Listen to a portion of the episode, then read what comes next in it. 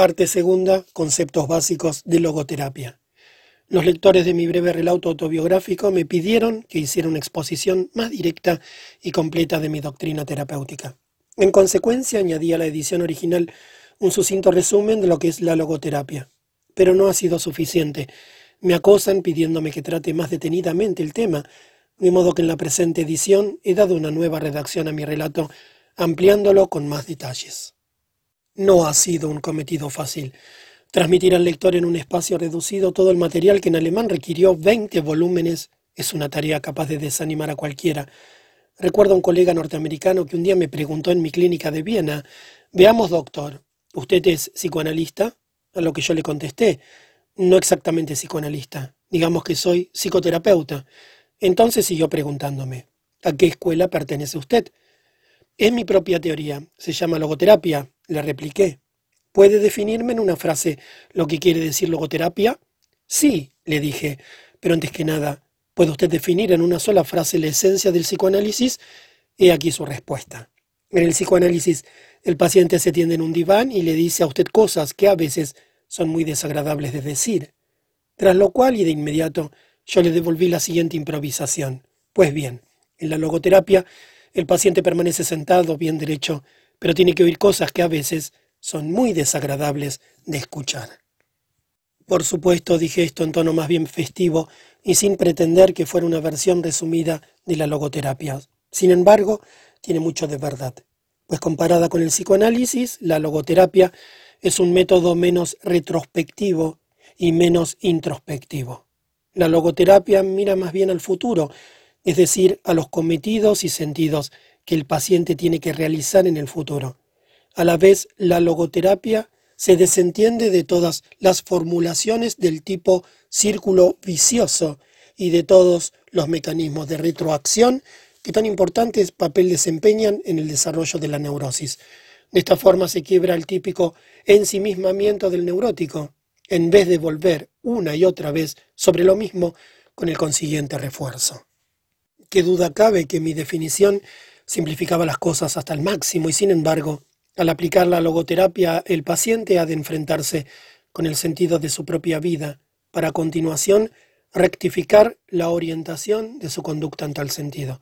Por consiguiente, mi definición improvisada de la logoterapia es válida en cuanto que el neurótico trata de eludir el cabal conocimiento de su cometido en la vida, y el hacerle sabedor de esta tarea y despertarle a una concienciación plena puede ayudar mucho a su capacidad para sobreponerse a su neurosis. Explicaré a continuación por qué empleé el término logoterapia para definir mi teoría. Logos es una palabra griega que equivale a sentido, significado o propósito. La logoterapia, o como muchos autores la han llamado, la tercera escuela vienesa de psicoterapia, se centra en el significado de la existencia humana, así como en la búsqueda de dicho sentido por parte del hombre. De acuerdo con la logoterapia, la primera fuerza motivante del hombre es la lucha por encontrar un sentido a su propia vida. Por eso hablo yo de voluntad de sentido, en contraste con el principio de placer en que se centra el psicoanálisis freudiano y en contraste con la voluntad de poder que enfatiza la psicología de Adler. Voluntad de sentido. La búsqueda por parte del hombre del sentido de la vida constituye una fuerza primaria y no una racionalización secundaria de sus impulsos instintivos. Este sentido es único y específico en cuanto es uno mismo y uno solo quien tiene que encontrarlo. Únicamente así logra alcanzar el hombre un significado que satisfaga su propia voluntad de sentido. Algunos autores sostienen que los sentidos y los principios no son otra cosa que mecanismos de defensa, formaciones y sublimaciones de las reacciones. Por lo que a mí toca, yo no quisiera vivir simplemente por amor de mis mecanismos de defensa, ni estaría dispuesto a morir por mis formaciones de las reacciones. El hombre, no obstante, es capaz de vivir e incluso de morir por sus ideales y principios. Hace unos cuantos años se realizó en Francia una encuesta de opinión. Los resultados demostraron que el 80% de la población encuestada reconocía que el hombre necesita algo, entre comillas, por qué vivir. Además, el 61% admitía que había algo o alguien en sus vidas por cuya causa estaban dispuestos incluso a morir. Repetí esta encuesta en mi clínica de Viena entre los pacientes como entre el personal y el resultado fue prácticamente similar al obtenido entre las miles de personas encuestadas en Francia. La diferencia fue solo de un 2%. En otras palabras, la voluntad de sentido para muchas personas es cuestión de hecho, no de fe. Ni que decir tiene que son muchos los casos en que la insistencia de algunas personas en los principios morales no es más que una pantalla para ocultar sus conflictos internos, pero aun siendo esto cierto, representa la excepción a la regla y no la mayoría. En dichos casos se justifica la interpretación psicodinámica como un intento de analizar la dinámica inconsciente que le sirve de base. Nos encontramos en realidad ante pseudo principios. Un ejemplo de ello es el caso del fanático, que por lo mismo es preciso desenmascarar. El desenmascaramiento o la desmitificación cesará, sin embargo, en cuanto uno se tope con lo que el hombre tiene de auténtico y de genuino, por ejemplo, el deseo de una vida lo más significativa posible. Si al llegar aquí no se detiene, el hombre que realiza el desenmascaramiento se limitaba a traicionar su propia voluntad al menospreciar las aspiraciones espirituales de los demás. Tenemos que precavernos de la tendencia a considerar los principios morales como simple expresión del hombre, pues logos o sentido no es sólo algo que nace de la propia existencia, sino algo que hace frente a la existencia. Si ese sentido que espera ser realizado por el hombre no fuera más que la expresión de sí mismo o nada más que la proyección de un espejismo, perdería inmediatamente su carácter de exigencia y desafío, no podría motivar al hombre ni requerirle por más tiempo. Esto se considera verdadero no sólo por lo que se refiere a la sublimación de los impulsos instintivos, sino también por lo que toca a lo que Jung denomina arquetipos del inconsciente colectivo, en cuanto estos últimos serían también expresiones propias de la humanidad como un todo. Y también se considera cierto por lo que se refiere al argumento de algunos pensadores existencialistas que no ven en los ideales humanos otra cosa que invenciones, según Sartre, el hombre se inventa a sí mismo, concibe su propia esencia, es decir, lo que él es esencialmente, incluso lo que debería o tendría que ser. Pero yo no considero que nosotros inventemos el sentido de nuestra existencia, sino que lo descubrimos. La investigación psicodinámica en el campo de los principios es legítima. La cuestión estriba en saber si siempre es apropiada. Por encima de todas las cosas, debemos recordar que una investigación exclusivamente psicodinámica puede en principio revelar únicamente lo que es una fuerza impulsora en el hombre. Ahora bien, los principios morales no mueven al hombre, no le empujan, más bien tiran de él. Diré de paso que es una diferencia que recordaba continuamente al pasar por las puertas de los hoteles de Norteamérica. Hay que tirar de una y empujar de otra. Pues bien, si yo digo que el hombre se ve arrastrado por los principios morales, lo que implícitamente se interfiere es el hecho de que la voluntad interviene siempre. La libertad del hombre para elegir entre aceptar o rechazar una oferta, es decir, para cumplir un sentido potencial o bien para perderlo. Sin embargo, debe quedar bien claro que en el hombre no cabe hablar de eso que suele llamarse impulso moral o impulso religioso, interpretándolo de manera idéntica a cuando decimos que los seres humanos están determinados por los instintos básicos. Nunca el hombre se ve impulsado a una conducta moral. En cada caso concreto decide actuar moralmente, y el hombre no actúa así para satisfacer un impulso moral y tener una buena conciencia. Lo hace por amor de una causa con la que se identifica, o por la persona que ama, o por la gloria de Dios. Si obra para tranquilizar su conciencia, será un fariseo y dejará de ser una persona verdaderamente moral. Creo que hasta los mismos santos no se preocupaban de otra cosa que no sea servir a su Dios, y dudo siquiera de que piensen en ser santos. Si así fuera, serían perfeccionistas, pero no santos. Cierto de como reza el dicho alemán, una buena conciencia es la mejor almohada, pero la verdadera moralidad es algo más que un somnífero o un tranquilizante. Frustración existencial. La voluntad de sentido del hombre puede también frustrarse en cuyo caso la logoterapia habla de la frustración existencial. El término existencial se puede utilizar de tres maneras. Primero, para referirse a la propia existencia, es decir, el modo de ser específicamente humano. Segundo, el sentido de la existencia. Y tercero, el afán de encontrar un sentido concreto a la existencia personal o lo que es lo mismo, la voluntad de sentido. La frustración existencial se puede también resolver en neurosis. Para este tipo de neurosis, la logoterapia ha acuñado el término neurosis noógena, en contraste con la neurosis en sentido estricto, es decir, la neurosis psicógena. Las neurosis noógenas tienen su origen no en lo psicológico, sino más bien en la dimensión noológica del griego noos, que significa mente de la existencia humana. Este término logoterapéutico denota algo que pertenece al núcleo espiritual, entre comillas, de la personalidad humana. No obstante, debe recordarse que dentro del marco de referencia de la logoterapia, el término espiritual no tiene connotaciones primordialmente religiosas, sino que hace referencia a la dimensión específicamente humana. Neurosis noógena. Las neurosis noógenas no nacen de los conflictos entre impulsos e instintos, sino más bien de los conflictos entre principios morales distintos, en otras palabras, de los conflictos morales o expresándonos en términos más generales de los problemas espirituales entre los que la frustración existencial suele desempeñar una función importante. Resulta obvio que en los casos noógenos la terapia apropiada e idónea no es la psicoterapia en general, sino la logoterapia, es decir, una terapia que se atreva a penetrar en la dimensión espiritual de la existencia humana. De hecho, logos en griego no solo quiere decir significación o sentido, sino también espíritu.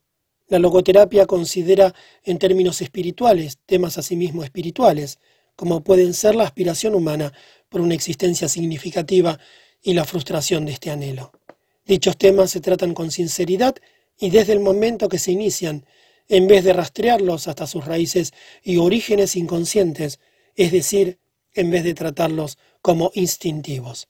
Si un médico no acierta a distinguir entre la dimensión espiritual como opuesta a la dimensión instintiva, el resultado es una tremenda confusión. Citaré el siguiente ejemplo. Un diplomático norteamericano de alta graduación acudió a mi consulta en Viena a fin de continuar un tratamiento psicoanalítico que había iniciado cinco años antes con un analista de Nueva York. Para empezar, le pregunté qué le había llevado a pensar que debía ser analizado, es decir, antes que nada, cuál había sido la causa de iniciar el psicoanálisis. El paciente me contestó que se sentía insatisfecho con su profesión y tenía serias dificultades para cumplir la política exterior de Norteamérica.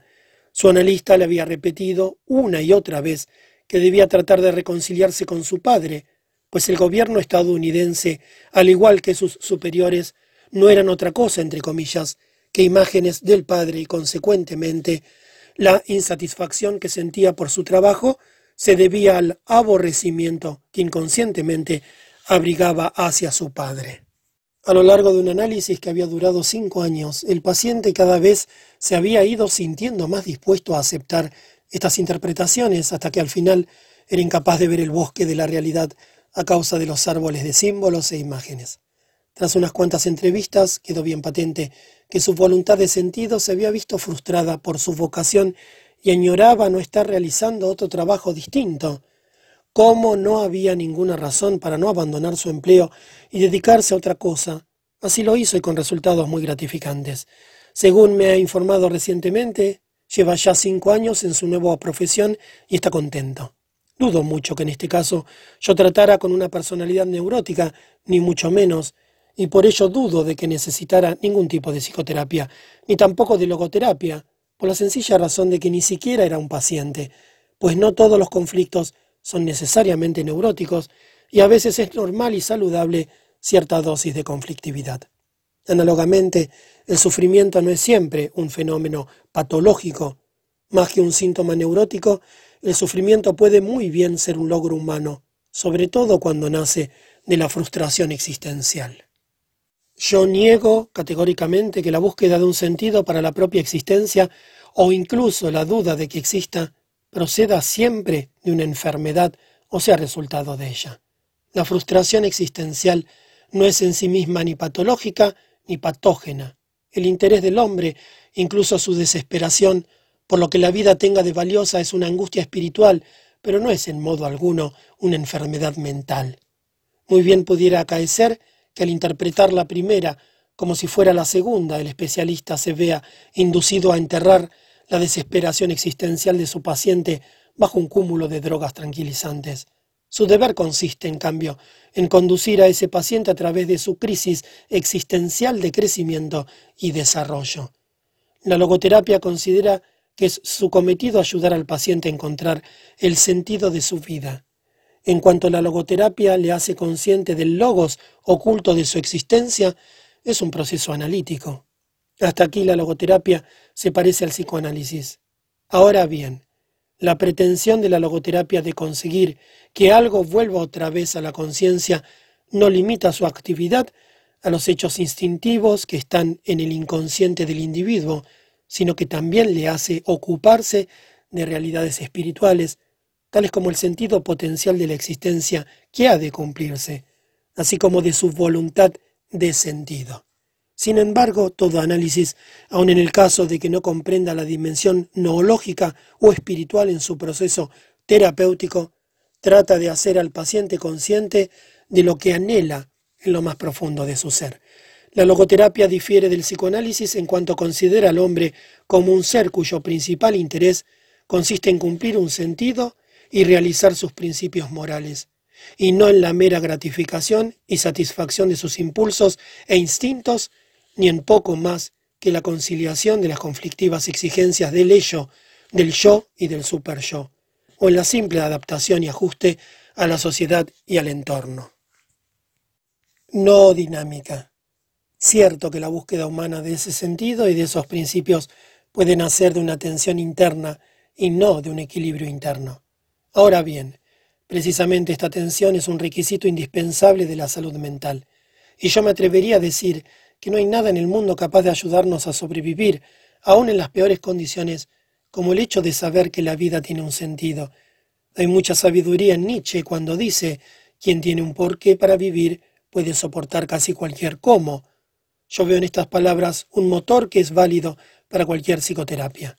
Los campos de concentración nazis fueron testigos y ello fue confirmado más tarde por los psiquiatras norteamericanos, tanto en Japón como en Corea, de que los más aptos para la supervivencia eran aquellos que sabían que les esperaba una tarea por realizar.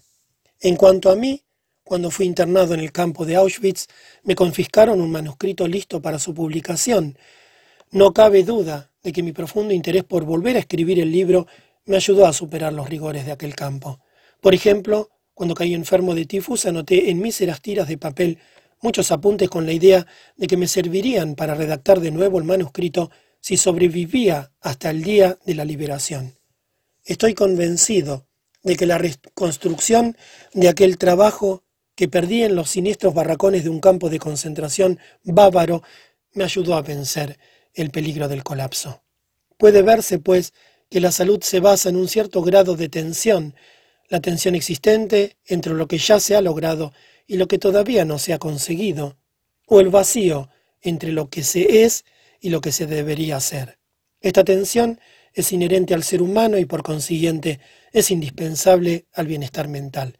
No debemos, pues, dudar en desafiar al hombre a que cumpla su sentido potencial. Solo de este modo despertamos del estado de latencia su voluntad de significación. Considera un concepto falso y peligroso para la higiene mental dar por supuesto que lo que el hombre necesita ante todo es equilibrio, o como se denomina en biología, homeostasis, es decir, un estado sin tensiones. Lo que el hombre realmente necesita no es vivir sin tensiones, sino esforzarse y luchar por una meta que le merezca la pena. Lo que precisa no es eliminar la tensión a toda costa, sino sentir la llamada de un sentido potencial que está esperando a que él lo cumpla. Lo que el hombre necesita no es la homeostasis, sino lo que yo llamo la no dinámica, es decir, la dinámica espiritual dentro de un campo de tensión bipolar, en el cual un polo viene representado por el significado que debe cumplirse y el otro polo por el hombre que debe cumplirlo. Y no debe pensarse que esto es cierto solo para las condiciones normales, su validez es aún más potente en el caso de individuos neuróticos. Cuando los arquitectos quieren apuntalar un arco que se hunde, aumentan la carga encima de él, para que sus partes se unan así con mayor firmeza. Así también, si los terapeutas quieren fortalecer la salud mental de sus pacientes, no deben tener miedo a aumentar dicha carga y orientarles hacia el sentido de sus vidas. Una vez puesta de manifiesto la incidencia beneficiosa que ejerce la orientación significativa, me ocuparé de la influencia nociva que encierra ese sentimiento del que se quejan hoy muchos pacientes, a saber, el sentimiento de que sus vidas carecen total y definitivamente de un sentido, se ven acosados por la experiencia de su vaciedad íntima, del desierto que albergan dentro de sí. Están atrapados en esa situación que ellos denominan vacío existencial. El vacío existencial. El vacío existencial es un fenómeno muy extendido en el siglo XX. Ello es comprensible y puede deberse a la doble pérdida que el hombre tiene que soportar desde que se convirtió en un verdadero ser humano. Al principio de la historia de la humanidad, el hombre perdió algunos de los instintos animales básicos que conforman la conducta del animal y le confieren seguridad, seguridad que como el paraíso le está hoy vedada al hombre para siempre. El hombre tiene que elegir. Pero además, en los últimos tiempos de su transcurrir, el hombre ha sufrido otra pérdida. Las tradiciones que habían servido de contrafuerte a su conducta se están diluyendo a pasos agigantados. Carece, pues, de un instinto que le diga lo que ha de hacer, y no tiene ya tradiciones que le indiquen lo que debe hacer. En ocasiones no sabe ni siquiera lo que le gustaría hacer. En su lugar desea hacer lo que otras personas hacen, conformismo, o hace lo que otras personas quieren que haga, totalitarismo. Mi equipo del Departamento Neurológico realizó una encuesta entre los pacientes y los enfermos del Hospital Policlínico de Viena y en ella se reveló que el 55% de las personas encuestadas acusaban un mayor o menor grado de vacío existencial. En otras palabras, más de la mitad de ellos habían experimentado la pérdida del sentimiento de que la vida es significativa. Este vacío existencial se manifiesta sobre todo en un estado de tedio.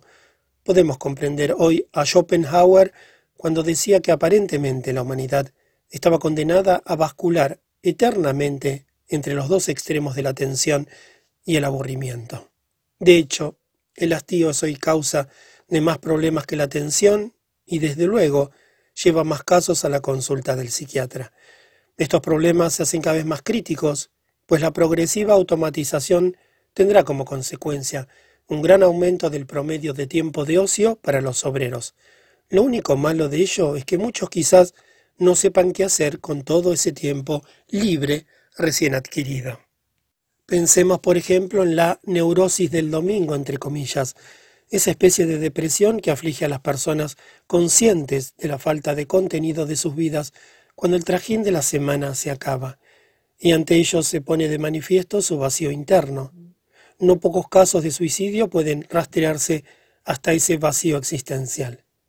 No es comprensible que se extiendan tanto los fenómenos del alcoholismo y la delincuencia juvenil, a menos que reconozcamos la existencia del vacío existencial que le sirve de sustento. Y esto es igualmente válido en el caso de los jubilados y de las personas de edad. Sin contar con que el vacío existencial se manifiesta enmascarado con diversas caretas y disfraces.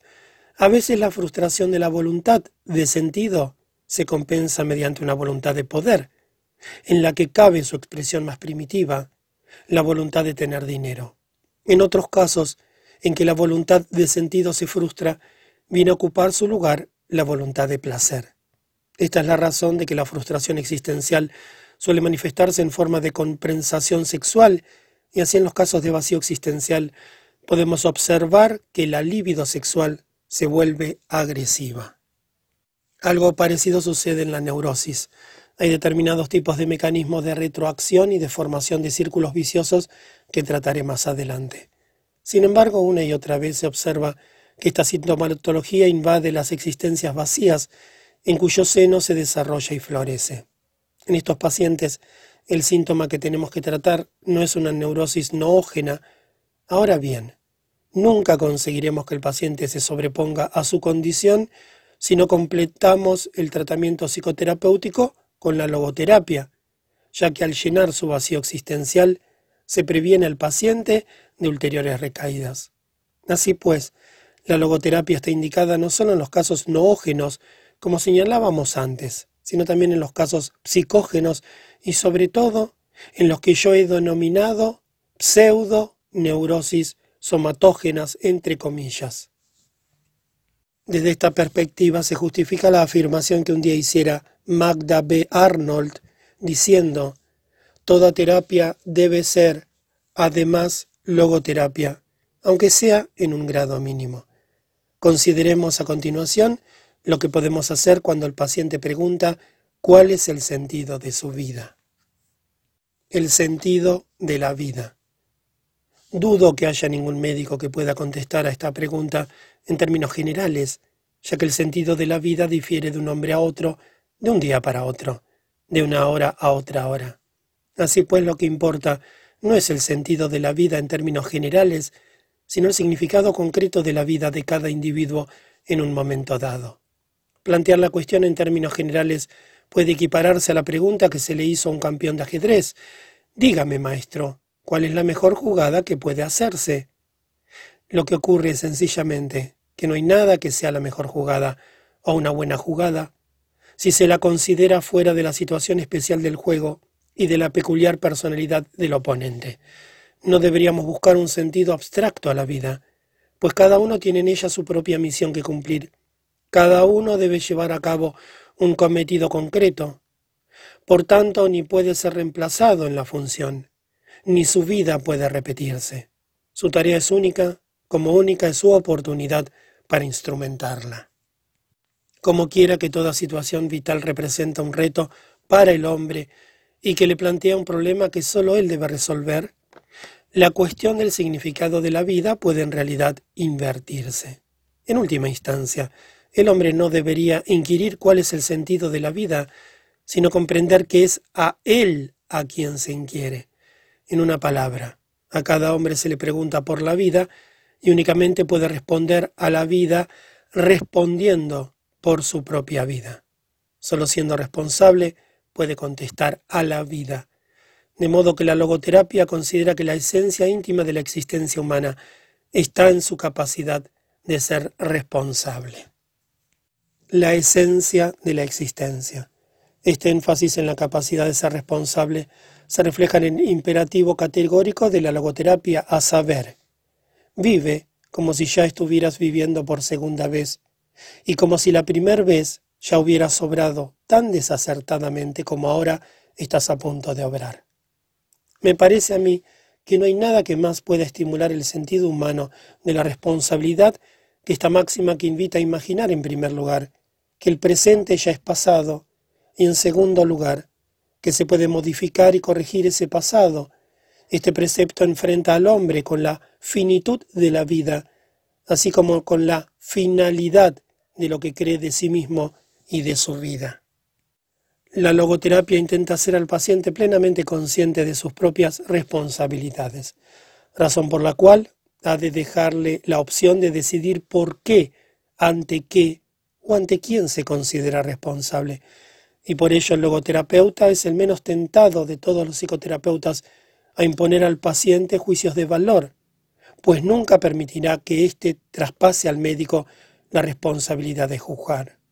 Corresponde, pues, al paciente decidir si debe interpretar su tarea vital siendo responsable ante la sociedad o ante su propia conciencia. Una gran mayoría, no obstante, considera que es a Dios a quien tiene que rendir cuentas. Estos son los que no interpretan sus vidas simplemente bajo la idea de que se les ha asignado una tarea que cumplir, sino que se vuelven hacia el rector que les ha asignado dichas tareas. La logoterapia no es ni labor docente ni predicación está tan lejos del razonamiento lógico como de la exhortación moral. Dicho figurativamente, el papel que el logoterapeuta representa es más bien el de un especialista en oftalmología que el de un pintor. Este intenta poner ante nosotros una representación del mundo tal como él lo ve. El oftalmólogo intenta conseguir que veamos el mundo como realmente es. La función del logoterapeuta consiste en ampliar y ensanchar el campo visual del paciente de forma que sea consciente y visible para él todo el espectro de las significaciones y los principios. La logoterapia no necesita imponer al paciente ningún juicio, pues en realidad la verdad se impone por sí misma, sin intervención de ningún tipo. Al declarar que el hombre es una criatura responsable y que debe aprehender el sentido potencial de su vida, quiero subrayar que el verdadero sentido de la vida debe encontrarse en el mundo y no dentro del ser humano, o de su propia psique, como si se tratara de un sistema cerrado. Por idéntica razón, la verdadera meta de la existencia humana no puede hallarse en lo que se denomina autorrealización. Esta no puede ser en sí misma una meta, por la simple razón de que cuanto más esfuerce el hombre por conseguirla, más se le escapa, pues sólo en la misma medida en que el hombre se compromete al cumplimiento del sentido de su vida, en esa misma medida se autorrealiza. En otras palabras, la autorrealización no puede alcanzarse cuando se considera un fin en sí misma, sino cuando se la toma como efecto secundario de la propia trascendencia. No debe considerarse el mundo como simple expresión de uno mismo, ni tampoco como mero instrumento o como medio para conseguir la autorrealización. En ambos casos la visión del mundo, o Weltanschauung, se convierte en Weltentwertung, es decir, menosprecio del mundo. Ya hemos dicho que el sentido de la vida siempre está cambiando, pero nunca cesa. De acuerdo con la logoterapia, podemos descubrir este sentido de la vida de tres modos distintos. Uno, realizando una acción. Dos, teniendo algún principio. Y tres, por el sufrimiento. En el primer caso, el medio para el logro o cumplimiento es obvio. El segundo y tercer medio precisan ser explicados. El segundo medio para encontrar un sentido en la vida es sentir por algo como por ejemplo la obra de la naturaleza o la cultura, y también sentir por alguien, por ejemplo, el amor. El sentido del amor. El amor constituye la única manera de aprehender a otro ser humano en lo más profundo de su personalidad. Nadie puede ser totalmente conocedor de la esencia de otro ser humano si no le ama. Por el acto espiritual del amor, se es capaz de ver los trazos y rasgos esenciales en la persona amada. Y lo que es más, ver también sus potencias, lo que todavía no se ha revelado, lo que ha de mostrarse. Todavía más, mediante su amor la persona que se ama posibilita al amado a que manifieste sus potencias, al hacerle consciente de lo que puede ser y de lo que puede llegar a ser, logra que esas potencias se conviertan en realidad. En logoterapia el amor no se interpreta como un epifenómeno de los impulsos e instintos sexuales en el sentido de lo que se denomina sublimación. El amor es un fenómeno tan primario como puede ser el sexo. Normalmente el sexo es una forma de expresar el amor. El sexo se justifica, incluso se santifica, en cuanto que es un vehículo del amor, pero solo mientras éste existe. De este modo, el amor no se entiende como un mero efecto secundario del sexo, sino que el sexo se ve como medio para expresar la experiencia de ese espíritu de fusión total y definitivo que se llama amor. Un tercer cauce para centrar el sentido de la vida es por vía del sufrimiento. El sentido del sufrimiento. Cuando uno se enfrenta con una situación inevitable, insoslayable, siempre que uno tiene que enfrentarse a un destino que es imposible de cambiar. Por ejemplo, una enfermedad incurable, un cáncer que no puede operarse. Precisamente entonces se le presenta la oportunidad de realizar el valor supremo, de cumplir el sentido más profundo, cuál es el del sufrimiento. Porque lo que más importa de todo es la actitud que tomemos hacia el sufrimiento, nuestra actitud al cargar con ese sufrimiento. Citaré un ejemplo muy claro. En una ocasión, un viejo doctor en medicina general me consultó sobre la fuerte depresión que padecía. No podía sobreponerse a la pérdida de su esposa, que había muerto hacía dos años y a quien él había amado por encima de todas las cosas. ¿De qué forma podía ayudarle? ¿Qué decirle? Pues bien, Me abstuve de decirle nada y en vez de ello le espeté la siguiente pregunta. ¿Qué hubiera sucedido, doctor, si usted hubiera muerto primero y su esposa le hubiera sobrevivido? Oh, dijo, para ella hubiera sido terrible. Habría sufrido muchísimo. A lo que le repliqué, lo ve, doctor, usted le ha ahorrado a ella todo ese sufrimiento, pero ahora tiene que pagar por ello sobreviviendo y llorando su muerte. No dijo nada, pero me tomó la mano y quedamente abandonó mi despacho. El sufrimiento deja de ser en cierto modo sufrimiento en el momento en que encuentra un sentido, como puede serlo el sacrificio. Claro está que en este caso no hubo terapia en el verdadero sentido de la palabra, puesto que para empezar su sufrimiento no era una enfermedad, y además yo no podía dar vida a su esposa. Pero en aquel preciso momento sí acerté a modificar su actitud hacia ese destino inalterable en cuanto a partir de ese momento al menos podía encontrar un sentido a su sufrimiento. Uno de los postulados básicos de la logoterapia estriba en que el interés principal del hombre no es encontrar el placer o evitar el dolor, sino encontrarle un sentido a la vida, razón por la cual el hombre esté dispuesto incluso a sufrir a condición de que ese sufrimiento tenga un sentido. Ni que decir tiene que el sufrimiento no significará nada a menos que sea absolutamente necesario. Por ejemplo, el paciente no tiene por qué soportar, como si llevara una cruz, el cáncer que puede combatirse con una operación. En tal caso sería masoquismo, no heroísmo. La psicoterapia tradicional ha tendido a restaurar la capacidad del individuo para el trabajo y para gozar de la vida.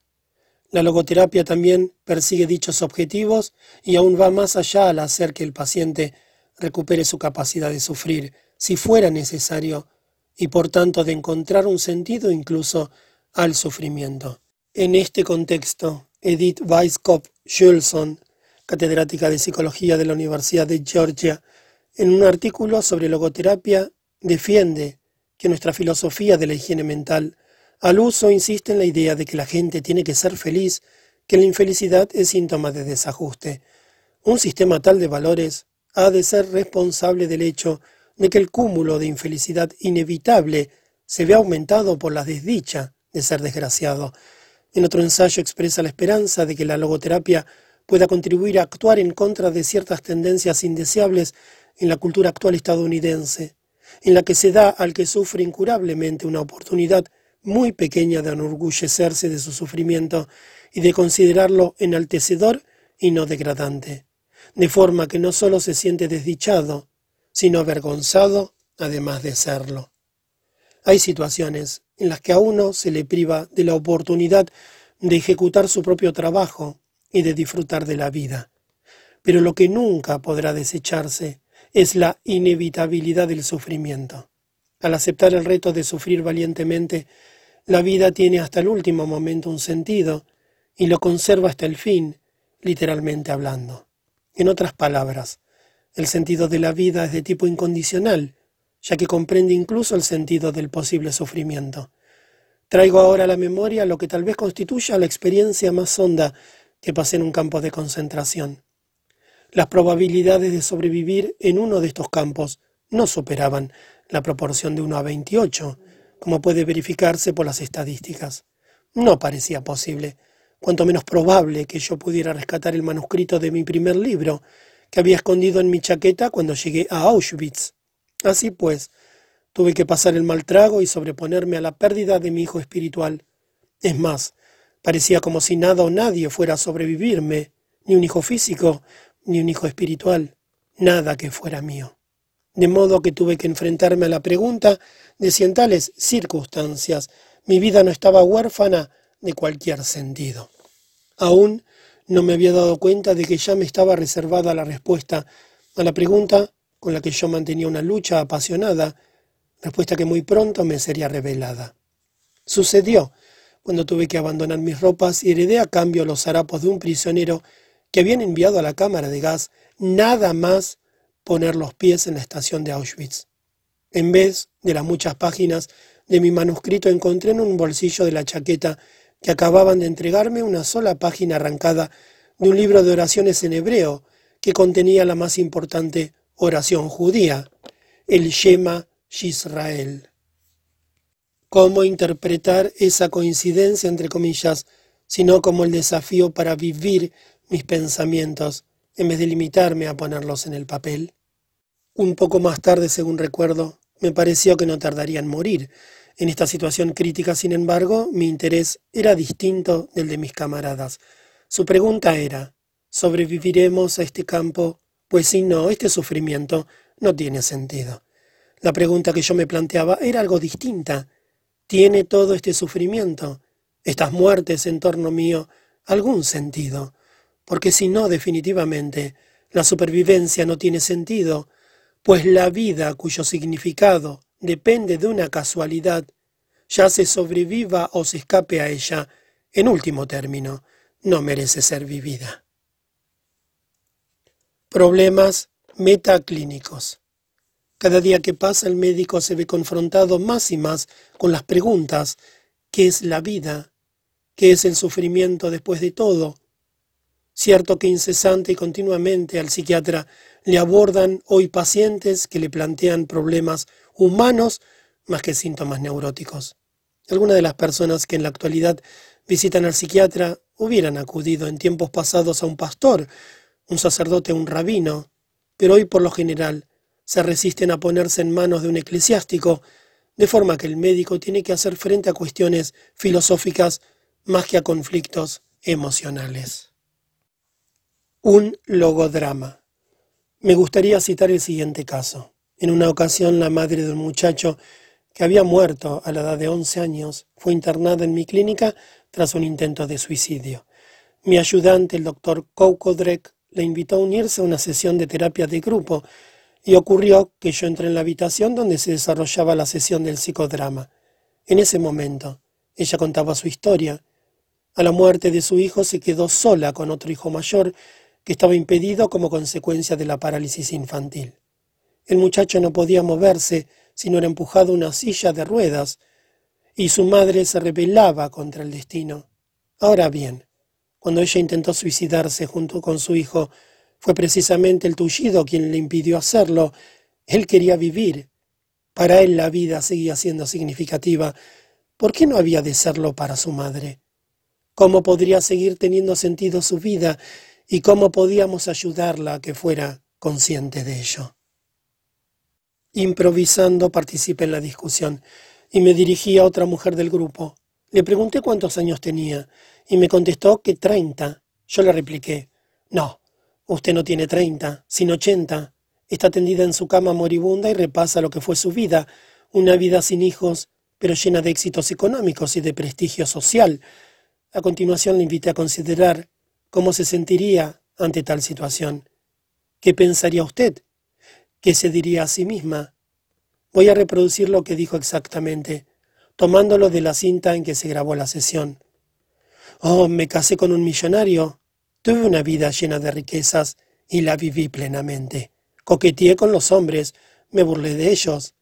Pero ahora tengo ochenta años y ningún hijo. Al volver la vista atrás, ya vieja como soy, no puedo comprender el sentido de todo aquello, y ahora no tengo más remedio que decir mi vida fue un fracaso. Invité entonces a la madre del muchacho paralítico a que se imaginara ella misma en una situación semejante, considerando lo que había sido su vida. Oigamos lo que dijo, grabado igualmente. Yo quise tener hijos y mi deseo se cumplió. Un hijo se murió y el otro hubiera tenido que ir a alguna institución benéfica si yo no me hubiera ocupado de él. Aunque está tullido e inválido, es mi hijo después de todo, de manera que he hecho lo posible para que tenga una vida plena. He hecho de mi hijo un ser humano mejor. Al llegar a este punto, rompió a llorar y sollozando continuó. En cuanto a mí, puedo contemplar en paz mi vida pasada y puedo decir que mi vida estuvo cargada de sentido y yo intenté cumplirlo con todas mis fuerzas. He obrado lo mejor que he sabido, he hecho lo mejor que he podido por mi hijo. Mi vida no ha sido un fracaso. Al considerar su vida como si estuviera en el lecho de muerte, pudo de pronto percibir en ella un sentido. sentido en el que también quedaban comprendidos sus sufrimientos. Por idéntico motivo, se hizo patente que una vida tan corta, como por ejemplo la de un hijo muerto, podía ser tan rica en alegría y amor que tuviera mayor significado que una vida que hubiera durado ochenta años. Pasado un rato procedí a hacer otra pregunta.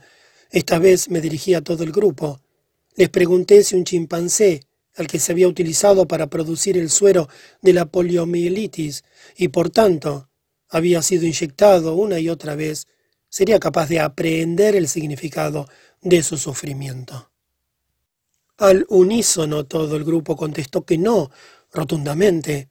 Debido a su limitada inteligencia, el chimpancé no podía introducirse en el mundo del hombre, que es el único mundo donde se comprendería su sufrimiento. Entonces continué formulando la siguiente pregunta. ¿Y qué hay del hombre? ¿Están ustedes seguros de que el mundo humano es un punto terminal en la evolución del cosmos? No es concebible que exista la posibilidad de otra dimensión, de un mundo más allá del mundo del hombre, un mundo en el que la pregunta sobre el significado último del sufrimiento humano obtenga respuesta? El suprasentido. Este sentido último excede y sobrepasa necesariamente la capacidad intelectual del hombre. En logoterapia empleamos para este contexto el término suprasentido. Lo que se le pide al hombre no es, como predican muchos filósofos existenciales, que soporte la insensatez de la vida sino más bien que asuma racionalmente su propia capacidad para aprehender toda la sensatez incondicional de esa vida. Logos es más profundo que lógica. El psiquiatra que vaya más allá del concepto del suprascendido, más tarde o más temprano, se sentirá desconcertado por sus pacientes, como me sentí yo cuando mi hija de seis años me hizo esta pregunta. ¿Por qué hablamos del buen Dios? A lo que le contesté, Hace unas semanas tenías sarampión y ahora el buen Dios te ha curado. Pero la niña no quedó muy contenta y replicó, Muy bien, papá, pero no te olvides de que primero Él me envió el sarampión. No obstante, cuando un paciente tiene una creencia religiosa firmemente arraigada, no hay ninguna objeción en utilizar el efecto terapéutico de sus convicciones y, por consiguiente, reforzar sus recursos espirituales. Para ello el psiquiatra ha de ponerse en el lugar del paciente, y esto fue exactamente lo que hice, por ejemplo, una vez que me visitó un rabino de Europa Oriental y me contó su historia. Había perdido a su mujer y a sus seis hijos en el campo de concentración de Auschwitz, muertos en la cámara de gas. Y ahora le ocurría que su segunda mujer era estéril. Le hice observar que la vida no tiene como única finalidad la procreación, porque entonces la vida en sí misma carecería de finalidad, y algo que en sí mismo es insensato no puede hacerse sensato por el solo hecho de su perpetuación. Ahora bien, el rabino enjuició su difícil situación como judío ortodoxo que era, aludiendo a la desesperación que le producía el hecho de que a su muerte no habría ningún hijo suyo para rezarle la oración mortuoria Kadish. Pero yo no me di por vencido e hice un nuevo intento por ayudarle, preguntándole si no tenía ninguna esperanza de ver a sus hijos de nuevo en el cielo. Mas la contestación a mi pregunta fueron sollozos y lágrimas, y entonces salió a la luz la verdadera razón de su desesperación. Me explicó que sus hijos, al morir como mártires inocentes, ocuparían en el cielo los más altos lugares y él no podía ni soñar, como viejo pecador que era, con ser destinado a un puesto tan bueno. Yo no le contradije, pero repliqué, ¿no es concebible, rabino, que precisamente sea esta la finalidad de que usted sobreviviera a su familia, que usted pueda haberse purificado a través de aquellos años de sufrimiento, de suerte que también usted, aun no siendo inocente como lo eran sus hijos, pueda llegar a ser igualmente digno de reunirse con ellos en el cielo ¿No está escrito en los salmos que Dios conserva todas nuestras lágrimas? Y así tal vez ninguno de sus sufrimientos haya sido en vano. Por primera vez en muchos años, y al amparo de aquel nuevo punto de vista que tuve la oportunidad de presentarle, el rabino encontró alivio a sus sufrimientos. La transitoriedad de la vida. Este tipo de cosas que parecen adquirir significado al margen de la vida humana pertenecen no ya solo al sufrimiento, sino la muerte, no solo la angustia, sino el fin de ésta. Nunca me cansaré de decir que el único aspecto verdaderamente transitorio de la vida es lo que en ella hay de potencial y que en el momento en que se realiza, se hace realidad, se guarda y se entrega al pasado, de donde se rescata y se preserva de la transitoriedad, porque nada del pasado está irrecuperablemente perdido, sino que todo se conserva irrevocablemente. De suerte que la transitoriedad de nuestra existencia en modo alguno hace a esta carente de significado, pero sí configura nuestra responsabilidad, ya que todo depende de que nosotros comprendamos que las posibilidades son esencialmente transitorias. El hombre elige constantemente de entre la gran masa de las posibilidades presentes, a cuál de ellas hay que condenar a no ser y cuál de ellas debe realizarse. ¿Qué elección será una realización imperecedera, una huella inmortal en la arena del tiempo? En todo momento el hombre debe decidir, para bien o para mal, cuál será el monumento de su existencia. Normalmente, desde luego, el hombre se fija únicamente en la rastrojera de lo transitorio y pasa por alto el fruto ya ganado del pasado, de donde, de una vez por todas, él recupera todas sus acciones, todos sus goces y sufrimientos. Nada puede deshacerse y nada puede volverse a hacer.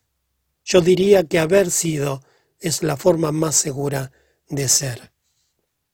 La logoterapia, al tener en cuenta la transitoriedad esencial de la existencia humana, no es pesimista, sino activista. Dicho figurativamente podría expresarse así. El pesimista se parece a un hombre que observa con temor y tristeza como su almanaque, colgado en la pared, y del que a diario arranca una hoja, a medida que transcurren los días, se va reduciendo cada vez más. Mientras que la persona que ataca los problemas de la vida activamente es como un hombre que arranca sucesivamente las hojas del calendario de su vida y las va archivando cuidadosamente junto a los que le precedieron, después de haber escrito unas cuantas notas al dorso. Y así refleja con orgullo y goce toda la riqueza que contienen estas notas a lo largo de la vida que ya ha vivido plenamente. ¿Qué puede importarle cuando advierte que se va volviendo viejo, tiene alguna razón para envidiar a la gente joven o sentir nostalgia por su juventud perdida. ¿Por qué ha de envidiar a los jóvenes? ¿Por las posibilidades que tienen? ¿Por el futuro que les espera? No, gracias, pensará. En vez de posibilidades, yo cuento con las realidades de mi pasado, no solo la realidad del trabajo hecho y del amor amado, sino de los sufrimientos sufridos valientemente. Estos sufrimientos son precisamente las cosas de las que me siento más orgulloso, aunque no inspiren envidia. La logoterapia como técnica. No es posible tranquilizar un temor realista como es el temor a la muerte por vía de su interpretación psicodinámica. Por otra parte, no se puede curar un temor neurótico, cual es la agorafobia, por ejemplo, mediante el conocimiento filosófico. Ahora bien, la logoterapia también ha ideado una técnica que trata estos casos para entender lo que sucede cuando se utiliza esta técnica, tomemos como punto de partida una condición que suele darse en los individuos neuróticos, a saber, la ansiedad anticipatoria. Es característico de ese temor el producir precisamente aquello que el paciente teme. Por ejemplo, una persona que teme ponerse colorada cuando entra en una gran sala y se encuentra con mucha gente, se ruborizará sin la menor duda.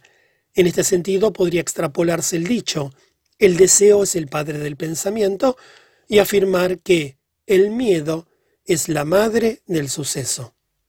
Por irónico que parezca, de la misma forma que el miedo hace que suceda lo que uno teme, una intención obligada hace imposible lo que uno desea a la fuerza. Puede observarse esta intención excesiva o hiperintención, como yo la denomino, especialmente en los casos de neurosis sexuales. Cuanto más intenta un hombre demostrar su potencia sexual o una mujer su capacidad para sentir el orgasmo, menos posibilidades tienen de conseguirlo. El placer es, y debe continuar siéndolo, un efecto o producto secundario, y se destruye y malogra en la medida en que se le hace un fin en sí mismo. Además de la intención excesiva, tal como acabamos de describirla, la atención excesiva o hiperreflexión, como se la denomina en logoterapia, puede ser asimismo patógeno, es decir, producir enfermedad. El siguiente informe clínico ilustrará lo que quiero decir. Una joven acudió a mi consulta quejándose de ser frígida. La historia de su vida descubrió que en su niñez su padre había abusado de ella. Sin embargo, y como fácilmente se evidenció, no fue esta experiencia traumática en sí la que eventualmente le había originado la neurosis sexual. Sucedía que tras haber leído trabajos de divulgación sobre psicoanálisis, la paciente había vivido todo el tiempo con la temerosa expectativa de la desgracia que su traumática experiencia le acarrearía en su día. Esta ansiedad anticipatoria se resolvía tanto en una excesiva intencionalidad para confirmar su femineidad como en una excesiva atención que se centraba en sí misma y no en su compañero, todo lo cual era más que suficiente para incapacitarla y privarle de la experiencia del placer sexual, ya que en ella el orgasmo era tanto un objeto de la atención como de la intención, en vez de ser un efecto no intencionado de la devoción no reflexiva hacia el compañero. Tras seguir un breve periodo de logoterapia, la atención e intención excesivas de la paciente sobre su capacidad para experimentar el orgasmo se hicieron de reflexivas entre comillas, y con ello introducimos otro término de la logoterapia. Cuando recodificó su atención, enfocándola hacia el objeto apropiado, es decir, el compañero, el orgasmo se produjo espontáneamente. Pues bien, la logoterapia basa su técnica denominada de la intención paradójica en la dualidad de que, por una parte, el miedo hace que se produzca lo que se teme y por otra, la hiperintención estorba lo que se desea. Por la intención paradójica se invita al paciente fóbico a que intente hacer precisamente aquello que teme, aunque sea solo por un momento. Recordaré un caso. Un joven médico vino a consultarme sobre su temor a transpirar. Siempre que esperaba que se produjera la transpiración, la ansiedad anticipatoria era suficiente para precipitar una sudoración. A fin de cortar este proceso tautológico, aconsejé al paciente que en el caso de que ocurriera la sudoración, decidiera deliberadamente mostrar a la gente cuánto era capaz de sudar. Una semana más tarde me informó de que cada vez que se encontraba a alguien que antes hubiera desencadenado su ansiedad anticipatoria, se decía para sus adentros, antes solo sudaba un litro, pero ahora voy a sudar por lo menos diez. El resultado fue que, tras haber sufrido por su fobia durante años, ahora era capaz, con una sola sesión, de verse permanentemente libre de ella en una semana. El lector advertirá que este procedimiento consiste en darle la vuelta a la actitud del paciente en la medida en que su temor se va reemplazado por un deseo paradójico, Mediante este tratamiento, el viento se aleja de las velas de la ansiedad. Ahora bien, este procedimiento debe hacer uso de la capacidad específicamente humana para el desprendimiento de uno mismo, inherente al sentido del humor. Esta capacidad básica para desprenderse de uno mismo se pone de manifiesto siempre que se aplica la técnica logoterapéutica denominada intención paradójica. Al mismo tiempo, se capacita al paciente para apartarse de su propia neurosis. Gordon W. Alport escribe, El neurótico que aprende a reírse de sí mismo puede estar en el camino de gobernarse a sí mismo, tal vez de curarse. La intención paradójica es la constatación empírica y la aplicación clínica de la afirmación de Alport. Los informes de unos pocos casos más pueden servir para explicar mejor este método. El paciente que cito a continuación era un contable que había sido tratado por varios doctores en distintas clínicas sin obtener ningún avance terapéutico. Cuando llegó a verme estaba en el límite de la desesperación y reconocía que estaba a punto de suicidarse. Durante varios años venía padeciendo el calambre de los escribientes, que últimamente era tan agudo que corría grave peligro de perder su empleo, de modo que una situación tal solo podía aliviarse por una terapia breve e inmediata.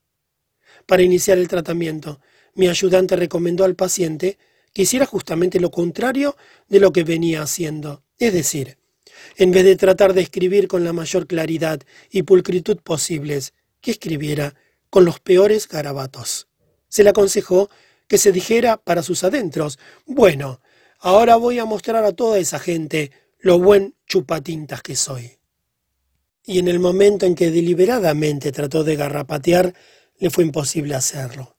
Intenté hacer garabatos, pero no pude, así de sencillo. Nos contó al día siguiente. En 48 horas el paciente pudo, de este modo, liberarse de su calambre de escribiente y así continuó durante el periodo de observación después del tratamiento.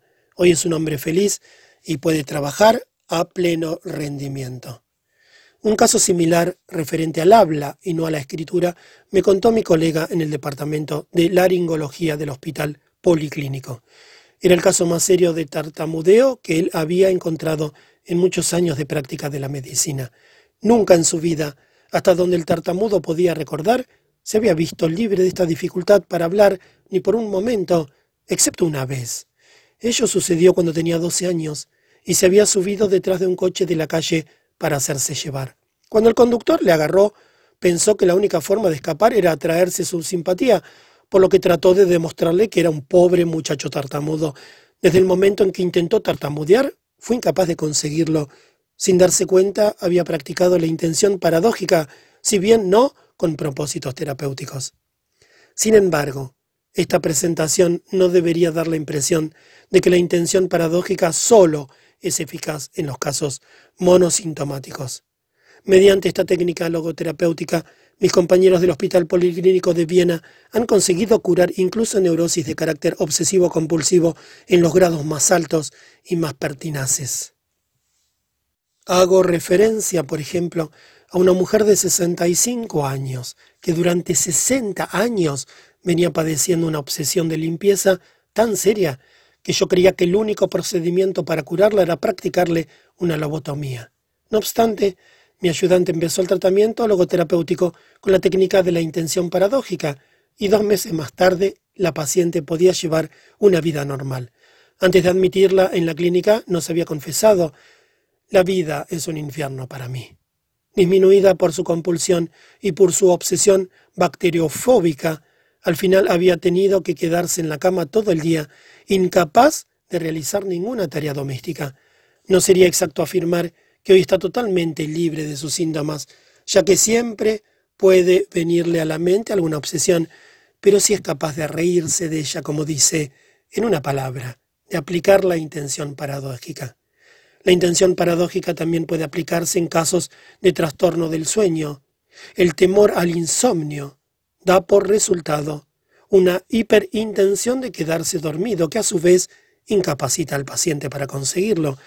Para vencer este temor especial, yo suelo aconsejar al paciente que no intente dormir, sino por el contrario, que haga lo opuesto, es decir, permanecer despierto cuanto sea posible. En otras palabras, la hiperintención de quedarse dormido, nacida de la ansiedad anticipatoria de no poder conseguirlo, debe reemplazarse por la intención paradójica de no quedarse dormido, que pronto se verá seguida por el sueño. La intención paradójica no es una panacea, pero sí un instrumento útil en el tratamiento de las situaciones obsesivas, compulsivas y fóbicas, especialmente en los casos en que subyace la ansiedad anticipatoria. Además, es un artilugio terapéutico de efectos a corto plazo, de lo cual no debiera, sin embargo, concluirse que la terapia a corto plazo tenga solo efectos terapéuticos temporales. Una de las ilusiones más comunes de la ortodoxia freudiana, escribía el desaparecido Emil Gutheil, es que la durabilidad de los resultados se corresponde con la duración de la terapia. Entre mis casos tengo, por ejemplo, el informe de un paciente en que se administró la intención paradójica hace más de 20 años y su efecto terapéutico ha probado ser permanente. Otro hecho digno de tener en cuenta es que la intención paradójica es efectiva cualquiera que sea la etiología del caso en cuestión. Lo que confirma un planteamiento de Edith Weitzkopf-Schulson que dice, si bien la terapia tradicional ha insistido en que las prácticas terapéuticas deben fundamentarse en bases etiológicas, es muy posible que determinados factores puedan ser causa de neurosis durante la niñez más temprana y que factores totalmente diferentes puedan curar las neurosis en la edad adulta. Muy a menudo hemos visto cómo las causas de las neurosis, es decir, los complejos conflictos y traumas, son a veces los síntomas de las neurosis y no sus causas. El arrecife que se hace visible con la marea baja no es la causa de la marea baja, claro está. Es la marea baja lo que hace que el arrecife se muestre. Ahora bien, ¿qué es la melancolía? ¿Sino una especie de marea baja normal? Y otra vez, en este caso, los sentimientos de culpa que aparecen de manera típica en las depresiones endógenas no son la causa de esta modalidad especial de la depresión. No confundirlas con las depresiones neuróticas. La verdad es todo lo contrario, puesto que esta marea baja emocional hace aparecer en la superficie consciente los sentimientos de culpa, se limita únicamente a sacarlos a la luz. En cuanto a la verdadera causa de las neurosis, aparte de sus elementos constitutivos, ya sean de naturaleza psíquica o somática, parece que los mecanismos retroactivos del tipo de la ansiedad anticipatoria son un importante factor patógeno. A un síntoma dado le responde una fobia. La fobia desencadena el síntoma y este a su vez refuerza la fobia. Ahora bien, en los casos obsesivos compulsivos se puede observar una cadena similar de acontecimientos en los que el paciente lucha contra las ideas que le acosan. Con ello, sin embargo, aumenta el poder de aquellas para molestarle, puesto que la presión precipita la contrapresión. Y otra vez más el síntoma se refuerza. Por otra parte, tan pronto como el paciente deja de luchar contra sus obsesiones y en vez de ello intenta ridiculizarlas, tratándolas con ironía, al aplicarles la intención paradójica, se rompe el círculo vicioso el síntoma se debilita y finalmente se atrofia. En el caso afortunado que no se haya producido un vacío existencial que invite y atraiga al síntoma, el paciente no solo conseguirá ridiculizar su temor neurótico, sino que al final logrará ignorarlo por completo. Como vemos, la ansiedad anticipatoria debe contraatacarse con la intención paradójica. La hiperintención, al igual que la hiperreflexión, deben combatirse con la de-reflexión, entre comillas.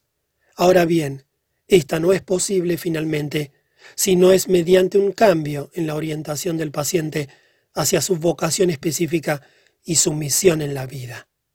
No es el ensimismamiento del neurótico, ya sea de conmiseración o de desprecio, lo que puede romper la formación del círculo. La clave para curarse está en la trascendencia de uno mismo. Esta convicción la comparte Alport cuando dice, al igual que el foco de los cambios que compiten desde el conflicto a las metas no egoístas, la vida en conjunto se fortalece, aunque las neurosis no desaparezcan nunca por completo. La neurosis colectiva. Cada edad tiene su propia neurosis colectiva y cada edad precisa su propia psicoterapia para vencerla. El vacío existencial, que es la neurosis masiva de nuestro tiempo, puede descubrirse como una forma privada y personal de nihilismo, ya que el nihilismo puede definirse como la aseveración de que el ser carece de significación. Por lo que a la psicoterapia se refiere, no obstante, nunca podrá vencer este estado de cosas a escala masiva si no se mantiene libre del impacto y de la influencia de las tendencias contemporáneas de una filosofía nihilista. De otra manera representa un síntoma de la neurosis masiva en vez de servir para su posible curación. La psicoterapia no solo será reflejo de una filosofía nihilista, sino que asimismo, aun cuando sea involuntariamente y sin quererlo, transmitirá al paciente una caricatura del hombre y no su verdadera representación. En primer lugar, existe un riesgo inherente al enseñar la teoría de la nada, entre comillas, del hombre, es decir, la teoría de que el hombre no es sino el resultado de sus condiciones biológicas, sociológicas y psicológicas, o el producto de la herencia o el medio ambiente. Esta concepción del hombre hace de él un robot, no un ser humano. El fatalismo neurótico se ve alentado y reforzado por una psicoterapia que niega al hombre su libertad. Cierto, un ser humano es un ser finito y su libertad está restringida. No se trata de liberarse de las condiciones. Hablamos de la libertad de tomar una postura ante esas condiciones. Como ya indiqué en una ocasión, en una película llamada Value Dimensions in Teaching, tengo el pelo gris. Soy responsable de no ir al peluquero a que me lo tiña, como hacen bastantes señoras, de manera que tratándose del color del pelo, todo el mundo tiene un cierto grado de libertad. Crítica al pandeterminismo. Se culpa con frecuencia el psicoanálisis de lo que se llama pansexualismo. Yo por mi parte dudo que tal reproche haya sido alguna vez legítimo. Ahora bien, si hay algo que a mí me parece todavía una presunción más errónea y peligrosa, a saber, lo que yo llamaría pandeterminismo, con lo cual quiero significar el punto de vista de un hombre que desdeña su capacidad para asumir una postura ante las situaciones, cualquiera que éstas sean. El hombre no está totalmente condicionado y determinado. Él es quien determina si ha de entregarse a las situaciones o hacer frente a ellas. En otras palabras, el hombre en última instancia se determina a sí mismo. El hombre no se limita a existir, sino que siempre decide cuál será su existencia y lo que será al minuto siguiente. Análogamente, todo ser humano tiene la libertad de cambiar en cada instante. Por consiguiente, podemos predecir su futuro solo dentro del amplio marco de la encuesta estadística que se refiere a todo un grupo. La personalidad individual, no obstante, sigue siendo impredecible. Las bases de toda predicción vendrán representadas por las condiciones biológicas, psicológicas o sociológicas. No obstante, uno de los rasgos principales de la existencia humana es la capacidad para elevarse por encima de estas condiciones y trascenderlas. Análogamente, y en último término, el hombre se trasciende a sí mismo, el ser humano es un ser autotrascendente. Permítaseme citar el caso del doctor J. Es el único hombre que he encontrado en toda mi vida a quien me atrevería a calificar de mefistofélico, un ser diabólico. En aquel tiempo solía denominársele el asesino de masas de Steinhof, nombre del gran manicomio de Viena. Cuando los nazis iniciaron su programa de eutanasia, tuvo en su mano todos los resortes y fue tan fanático en la tarea que se le asignó, que hizo que todo lo posible para que no se escapara ningún psicótico de ir a la cámara de gas. Acabada la guerra, cuando regresé a Viena, pregunté lo que había sido del doctor J. Los rusos lo mantenían preso en una de las celdas de reclusión de Steinhof, me dijeron. Al día siguiente, sin embargo, la puerta de su celda apareció abierta y no se volvió a ver más al doctor J. Posteriormente me convencí de que, como a muchos otros, sus camaradas le habían ayudado a escapar y estaría camino de Sudamérica. Más recientemente, sin embargo, vino a mi consulta un austríaco, que anteriormente fuera diplomático y que había estado preso tras el telón de acero muchos años, primero en Siberia y después en la famosa prisión Lubyanka en Moscú. Mientras yo hacía su examen neurológico, me preguntó de pronto si yo conocía al doctor J. Al contestarle que sí, me replicó, yo le conocí en Lubyanka. Allí murió cuando tenía alrededor de los cuarenta de cáncer de vejiga, pero antes de morir, sin embargo, era el mejor compañero que imaginarse pueda. A todos consolaba, mantenía la más alta moral concebible, era el mejor amigo que yo encontré en mis largos años de prisión. Esta es la historia del doctor J., el asesino de masas de Steinhoff. ¿Cómo predecir la conducta del hombre? Se pueden predecir los movimientos de una máquina, de un autómata, más aún se puede incluso intentar predecir los mecanismos o dinámicas de la psique humana, pero el hombre es algo más que psique. Aparentemente el pandeterminismo es una enfermedad infecciosa que los educadores nos han inoculado. Y esto es verdadero también para muchos adeptos a las religiones que aparentemente no se dan cuenta de que con ellos sacan las bases más profundas de sus propias convicciones. Porque o bien se reconoce la libertad decisoria del hombre a favor o contra Dios, o a favor o contra los hombres, o toda religión es un espejismo y toda educación una ilusión. Ambas presuponen la libertad, pues si no es así, es que parten de un concepto erróneo. La libertad, no obstante, no es la última palabra. La libertad solo es una parte de la historia y la mitad de la verdad. La libertad no es más que el aspecto negativo de cualquier fenómeno, cuyo aspecto positivo es la responsabilidad. De hecho, la libertad corre el peligro de degenerar en una nueva arbitrariedad, a no ser que se viva con responsabilidad. Por eso yo recomiendo que la estatua de la libertad en la costa este de Estados Unidos se complemente con la estatua de la responsabilidad en la costa oeste. El credo psiquiátrico. Nada hay concebible que pueda condicionar al hombre de tal forma que le prive de la más mínima libertad. Por consiguiente, al neurótico y aun al psicótico les queda también un resto de libertad, por pequeño que sea. De hecho, la psicosis no roza siquiera el núcleo central de la personalidad del paciente. Recuerdo un hombre de unos 60 años que me enviaron a causa de las alucinaciones auditivas que padecía desde hacía décadas. Tenía frente a mí una personalidad totalmente derrumbada. Cuando pasaba por algún lugar, cuantos había en su derredor le tomaban por un idiota. Y sin embargo, qué extraño encanto irradiaba aquel hombre. De niño había querido ser sacerdote, pero tuvo que contentarse con la única alegría que podía experimentar y que era cantar los domingos por la mañana en el coro de la iglesia. Pues bien, la hermana que le acompañaba nos informó de que a veces se ponía muy excitado, pero en el último tiempo era capaz de dominarse. Me interesó sumamente la psicodinámica que acompañaba el caso, ya que pensé que el paciente tenía una fuerte fijación en su hermana, así que le pregunté cómo hacía para controlarse. ¿Por quién lo hace?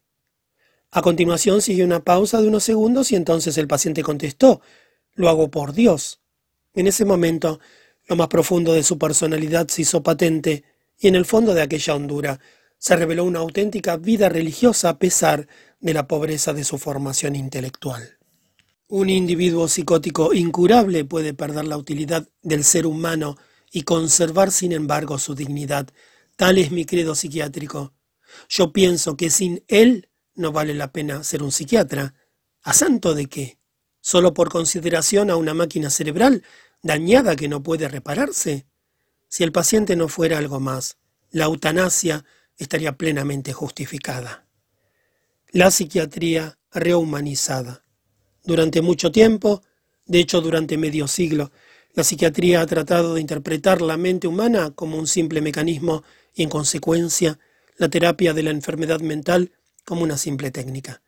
Me parece a mí que ese sueño ha tocado su fin. Lo que ahora empezamos a vislumbrar en el horizonte no son los cuadros de una medicina psicologizada, sino de una psiquiatría humanizada. Sin embargo, el médico que todavía quiera desempeñar su papel principal como técnico se verá obligado a confesar que él no ve en su paciente otra cosa que una máquina y no al ser humano que hay detrás de la enfermedad. El ser humano no es una cosa más entre otras cosas. Las cosas se determinan unas a las otras, pero el hombre en última instancia es su propio determinante. Lo que llegue a ser dentro de los límites de sus facultades y de su entorno. Lo tiene que hacer por sí mismo. En los campos de concentración, por ejemplo, en aquel laboratorio vivo, en aquel banco de pruebas, observábamos y éramos testigos de que algunos de nuestros camaradas actuaban como cerdos mientras que otros se comportaban como santos. El hombre tiene dentro de sí ambas potencias, de sus decisiones y no de sus condiciones depende cuál de ellas se manifieste. Nuestra generación es realista, pues hemos llegado a saber lo que realmente es el hombre. Después de todo, el hombre es ese ser que ha inventado las cámaras de gas de Auschwitz, pero también es el ser que ha entrado en esas cámaras con la cabeza erguida y el Padre Nuestro, o Yisrael, en los labios.